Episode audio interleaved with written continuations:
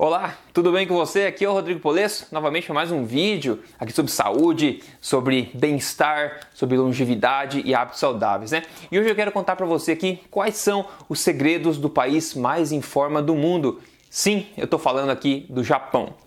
Recentemente eu tive a oportunidade de ficar três semanas por esse país incrível que é o Japão e eu fui com olhos bem críticos e atenciosos assim para analisar realmente a cultura, ver como é que eles comem, ver os hábitos dele, prestar atenção mesmo, estar bem presente lá para analisar como que é aquela cultura, para depois eu poder refletir um pouco e trazer para você alguns insights aqui.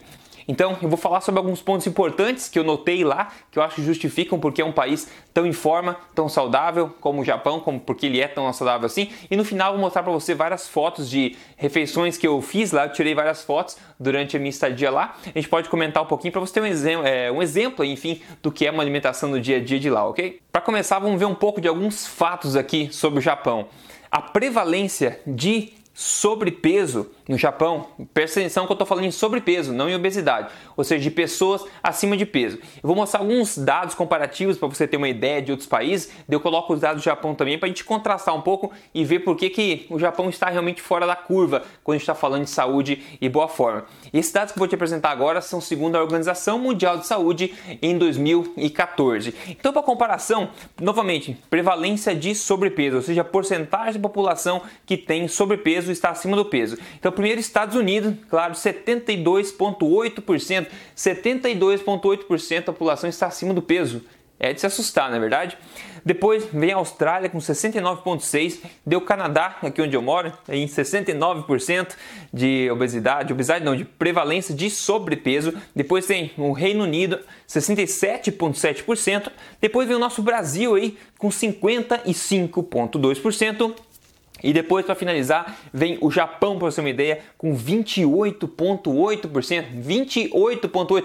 Veja a quebra de ranking que tem ali, né? O Japão está lá no finalzinho nessa prevalência de sobrepeso. Então, isso já coloca uma pulga atrás da orelha da gente que devia instigar uma certa curiosidade para entender o que, que, eles estão fazendo por lá. Agora, vamos ver sobre obesidade, porcentagem da população que está obesa, ou seja, muito acima do peso. Primeiro, vamos ver que comparação: os Estados Unidos, novamente, 33 0,6%, um terço da população está obeso, não gordinho, não acima do peso, obeso. É crítica a situação. Depois aqui para em comparação também tem o Brasil, tem 17%, já é bem menor que os Estados Unidos, mas ainda imagina, 17% da população geral está obesa e depois vem o Japão para comparar com 3.7%, ou seja, muito, muito menos obesidade no Japão do que em outros lugares. Agora vamos falar, obviamente, de alimentação. Se você acompanha meu trabalho aqui, ou acompanha os podcasts A Tribo Forte, o Emagrecer de Vez no geral,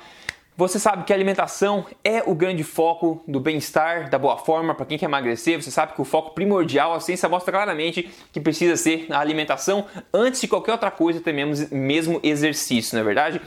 Então vamos lá, as coisas que eu notei principalmente em relação à alimentação no japonês. Agora, claro, essas foram minhas impressões da minha estadia de três semanas por algumas cidades do país Japão. Isso não quer dizer que é assim em todo lugar. Eu tenho certeza se você mora no Japão, você provavelmente pode ter alguma ideia diferente. Mas essa é a minha impressão como, digamos, turista né, de fora que chegou lá e fez uma imersão durante três semanas para tentar descobrir como é uma alimentação tradicional nos restaurantes, típica, enfim, em, dos japoneses. Inclusive, eu tenho um amigo meu que mora lá, um amigo meu que é japonês, então eu fiz bastante pergunta para ele, ele também, para tentar desvendar algum desses mistérios que eu vou trazer agora para você. Primeiro de tudo, a alimentação no Japão, em essência, é baseada em comida de verdade. No país tem isso como cultura. No geral, claro que existem exceções como em qualquer lugar do mundo, mas no geral a alimentação tem como base, como alicerce, comida de verdade. A gente vai detalhar um pouco mais sobre isso ainda. Outra coisa muito interessante, eles consomem muitos órgãos, a gente chama de innards, né? Partes que a gente no mundo ocidental, digamos, tende a não preferir, como rim, língua, é, sei lá, fígado órgãos de todos os bichos, porco, galinha, né, frango, vaca, bode, o que for que você come, eles tendem a consumir bastante os órgãos também. E isso é muito interessante porque eu venho há muito tempo frisando aqui o poder nutricional das carnes de órgãos. A gente sabe que no ranking de densidade nutricional, que eu tanto falo, inclusive no código emagrecer de vez, tem lá o ranking, no topo tá fígado. Fígado está no topo, é um órgão extremamente nutritivo, o alimento mais densamente nutritivo da face da Terra. E órgãos no geral são alimentos muito nutritivos.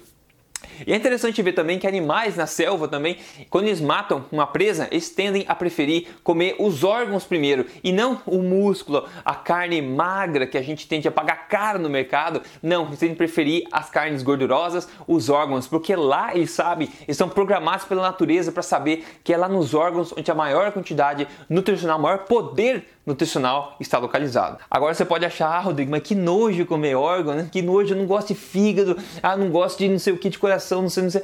Bom, fazer o que, né? Tem gosto para tudo. Talvez você não provou de uma maneira bem preparada, com gosto legal, teve uma má experiência inicial e talvez seja um pouco resistente a isso. Mas é legal prestar atenção que esse tipo de nutriente pode fazer diferença na sua saúde. Outra coisa, como você pode imaginar, peixes. Eles comem muito peixe, muitos frutos do mar no geral. O Japão é um conjunto de ilhas, digamos assim, ilhas, gran ilhas grandes, mas é um conjunto de ilhas é, é, rodeado por água, obviamente. Então eu tive a oportunidade de ir nos portos lá, Porto de Tóquio, gigantesco, também mercado de peixes lá, é incrível. Eles comem muito peixe, muitos frutos do mar. E não é só peixe branco, peixe bonitinho, não.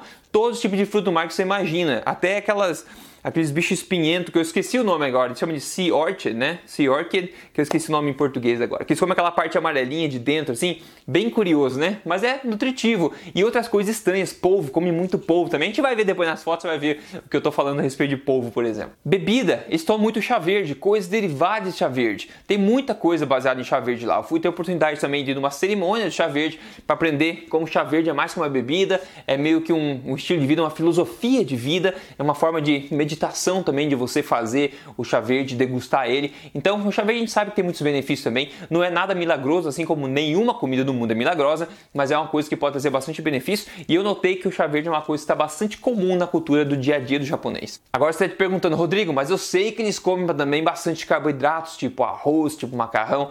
É verdade, eu acho que não sei, a experiência que eu tive em restaurantes, tem muitos restaurantes que servem carboidratos, como o macarrão, como o ramen, né, que é uma delícia, eu adoro o udon, tem também o soba, que é gluten free, é feito de buckwheat em, em vez de, de wheat, então ele é sem glúten. Então eu vi bastante gente comendo no dia a dia, assim no restaurante, mas eu não sei uma família japonesa o quanto, né, seguido eles comem macarrão. O meu amigo japonês falou que eles não comem muito seguido não. O que eles comem mais seguido é arroz. Sim, eles comem arroz seguido, arroz frito ou arroz em forma do, do sushi ou sopa de arroz. Comem bastante o miso também, que é aquela sopinha é, com, com algas marinhas dentro também que é que também é outra coisa que eles comem bastante. Então, eles comem bastante arroz também. E macarrão, acho que eles levam mais como um fast food, assim, uma coisa assim, muito pouco pouca padaria, eu vi lá, muito pouca, as bakers que a gente fala, né? Muito pouco. Eu vi sim, existe, tá? O Japão ainda assim é um país saudável, mas tem a sua parte de obesidade, sobrepeso, então tem essas padarias,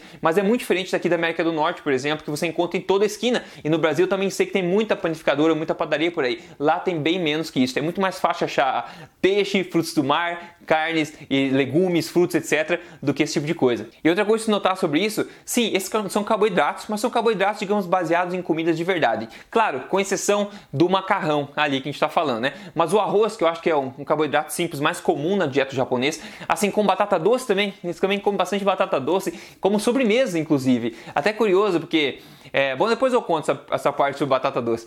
Mas eles, é, o arroz é um carboidrato que a gente chama de seguro. Ele não vai ajudar você a perder peso, obviamente. Enfim, já falou sobre esse assunto. Mas é uma comida de verdade. Ele não é, digamos assim, processado, não é lotado de açúcar. Não vai ajudar você a perder peso, sinceramente. Mas também não vai impactar tanto assim na tua saúde. Eu acho que o arroz, como sendo um carboidrato, pode ser uma opção bem-vinda. Não que seja muito nutritivo, mas enfim, é o que eles fazem e parece estar funcionando para eles. Sobremesas. Sobremesa. Eu preciso falar de sobremesa aqui, porque o japonês come muito pouco açúcar. Eles comem muito pouco açúcar. Se você for para lá e provar as sobremesas dele, você vai notar que tem muito menos açúcar do que você esperaria ter. A gente foi pegou um sorvete italiano de matcha, né? Matcha tea, o green tea novamente, o chá verde novamente, é um como eu falei, tem em todo lugar. A gente foi pegar um sorvete italiano de matcha tea. E eu provei e falei, caramba, tem muito pouco açúcar. Tinha tão pouco açúcar que nem parecia sorvete. Tava, tava na margem de ser algo ruim de comer por não ter, né, não ter açúcar nenhum. E eu fiquei impressionado com isso, porque não é em um lugar só. Eu notei isso em todos os lugares, em toda a variedade de sobremesas que eles têm. Aí, ao invés de eles entupir a sobremesa de açúcar, como a gente faz na América do Norte, América do Sul, Europa, etc., eles trabalham com que? Texturas.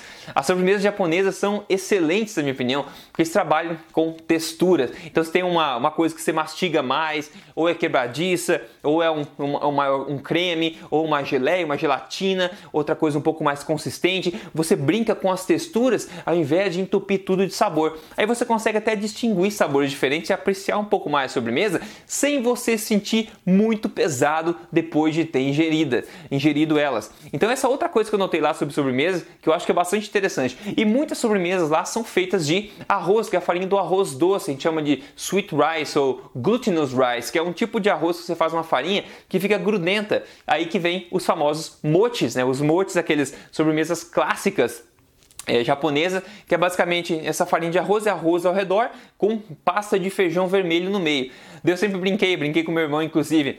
O brasileiro entendeu certo quais comidas comer, né? o feijão e o arroz. Só que salgado. O japonês pensou adiante e foi, vou fazer isso de sobremesa. Eles fizeram isso mais doce. Fica uma delícia isso aí. Se você nunca provou pasta, por exemplo, de, de feijão vermelho, fica muito gostoso. Eles colocam no, do lado do sorvete como um complemento, colocam como recheio nesses motes. Fica muito interessante. Não que seja saudável, cara, a gente tá falando de sobremesa aqui, né? A gente tá falando de sobremesa, isso tem nada a ver com saúde, tem a ver com prazer, certo? É uma coisa que a gente faz bem esporadicamente. Mas mesmo assim lá, eles abaixam mesmo, pisam no freio do açúcar e colocam muito pouco açúcar. Isso reflete aí nos números de obesidade, por exemplo, com certeza. Ah, e a batata doce, né? A batata doce eles comem como sobremesa. Tem uns, uns, lugares gourmet que fazem uns tabletinhos de batata doce lindo, parece que é cortado a laser, uma coisa brilhante, bonita, bem legal, que é pura, pura batata doce. E também andando no parque lá, eu vi um menino com uma batata doce grande na mão assim, enrolada em papel alumínio, abrindo assim e comendo como se fosse qualquer coisa. Aqui na América do Norte a gente via alguém comendo, sei lá o que, um brownie, alguma coisa, um croissant. Lá estavam comendo uma batata doce inteira assim, in natura, cozida, né, dessa forma. Que é uma maneira interessante também. É um doce da batata doce, é próximo do doce que eles usam nas sobremesas deles no geral, o que é bastante interessante. Além disso, algumas outras coisas que eu notei sobre a cultura no geral, não necessariamente sobre a alimentação, que eu acho legal aqui enfatizar para você. O senso de respeito mútuo mútuo no Japão é incrível, isso me surpreendeu. As pessoas se respeitam bastante e isso se reflete também no serviço, na qualidade do serviço que é excepcional. A receptividade, a amistosidade né, do pessoal, a qualidade do serviço, seja na vendinha na rua, seja no shopping, seja no hotel, é excelente. O respeito para com o cliente, o respeito entre eles, até mesmo no metrô, o silêncio também é outra coisa impressionante. Isso tudo me impressionou muito no Japão. Eu acho que em muitos sentidos a outras é, Outros países do mundo poderiam aprender bastante com o Japão nesse sentido. Inclusive tem uma coisa legal que a gente notou, tava andando com o trem lá, o trem bala, e tem aquelas pessoas que ficam andando para cá e para lá no trem, né, que trabalham com o trem para certificar que tá tudo certo, fazendo, sabe, vistoria, checklist, não sei. E essas pessoas, elas dão o bal, né, que é aquele o respeito antes de entrar no teu vagão do trem, e quando elas saem, elas viram de costa e dão o bal também para sair do vagão, mesmo que não tenha ninguém vindo, ninguém vendo, porque as poltronas são todas viradas para frente. Ele mesmo vira lá atrás e dá o bal. Isso em cada vagão que ele anda. Você vê só, o senso de respeito é incrível naquele país. A qualidade dos produtos é excepcional. A qualidade mínima aceitável, aceitável dos produtos é muito alta. A gente não vê produtos de má qualidade. O Japão já tem fama boa por qualidade de produtos e serviços, não é verdade? Isso eu vi também, notei bastante lá. A qualidade mínima que você vai encontrar é bastante aceitável, é alta. E outra coisa, para finalizar, outro ponto interessante da cultura deles é a pontualidade. Não incrivelmente pontuais, inclusive em todo o transporte público também é pontual no segundo. As pessoas, as pessoas respeitam no segundo a pontualidade e isso eu achei muito interessante. Eu acho uma coisa importante em cada, em todo o país sério. E a gente sabe que o país o Brasil e toda a América Latina né, sofre um pouco em relação a essa questão do, da pontualidade, mas enfim, é um dos, é, uma das características culturais do Japão e eu apreciei bastante isso aí. Agora deixa eu mostrar então algumas comidas, algumas fotos de comidas que eu, que eu degustei lá, para a gente ver um pouco de exemplo do que eu estava falando para vocês sobre alimentação agora, tá? Então vou ter coisas meio estranhas e coisas meio curiosas, mas acho legal comentar para você. A primeira que você está vendo na tela agora. Oi pessoal, lembrando que todos os episódios aqui do Tribo Forte Extra estão também disponíveis em vídeo, então sinta-se à vontade para ir no YouTube, no canal do Emagrecer de Vez, e ver o vídeo referente a esses episódios. Isso aqui no mercado de, de peixe, tá? É um polvo no espeto, no, no palito, na verdade, um polvo no palito com a cabeça dele ali dentro tem um ovo de codorna. Eu não sei como é que eles colocam o ovo ali dentro, mas tem um ovo de codorna aí recheando. E a gente comprou isso aí como experimento para tirar foto, porque é uma coisa linda, né? Só que a gente comeu também. Não é uma delícia, não vou falar para você que eu compraria de novo, tá? Mas é uma coisa curiosa e não é ruim, na verdade. Ele é, você mastiga ele, né? Bastante, na verdade, para engolir, mas ele não é ruim, rico em proteínas, etc. Então é uma coisa interessante, não é ruim não.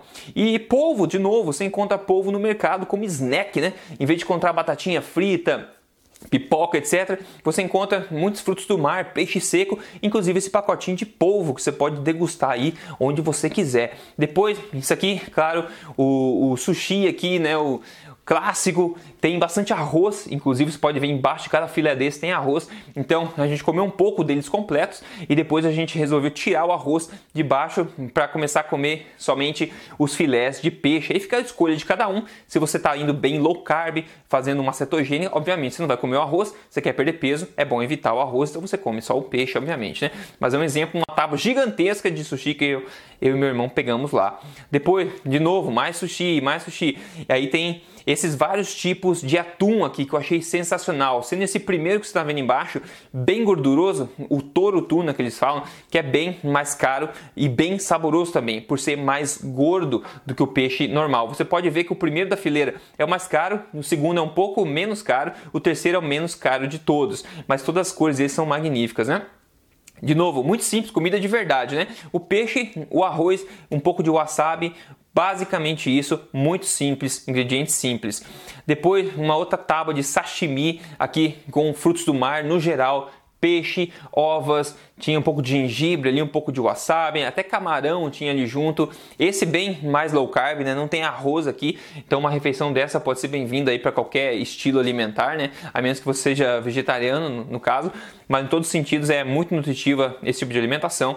Depois tem um pequeno ensopado aqui com um belo pedaço de porco com um ovo inteiro né, num broth, que a gente fala nesse caldo de ossos aqui, né, muito gostoso, e um pedacinho ali de abóbora, se eu não me engano é abóbora, de uma consistência um pouco diferente, então tenho certeza absoluta. Então tinha um pouco de repolho aqui, você pode ver, na esquerda, eu acho que eu vou chamar de abóbora, mas era um legume, enfim. É uma uma sopa muito, muito saborosa, muito gostoso, e tá aí, alimentação forte, alimentos de verdade, sem açúcar. Depois, clássico franguinho frito aí. Pode ver que não tem aquela crosta como você encontra no KFC e outros lugares assim, que é frito com aquele monte de farinha ao redor. Ele é um frango mais frito ao natura mesmo, né?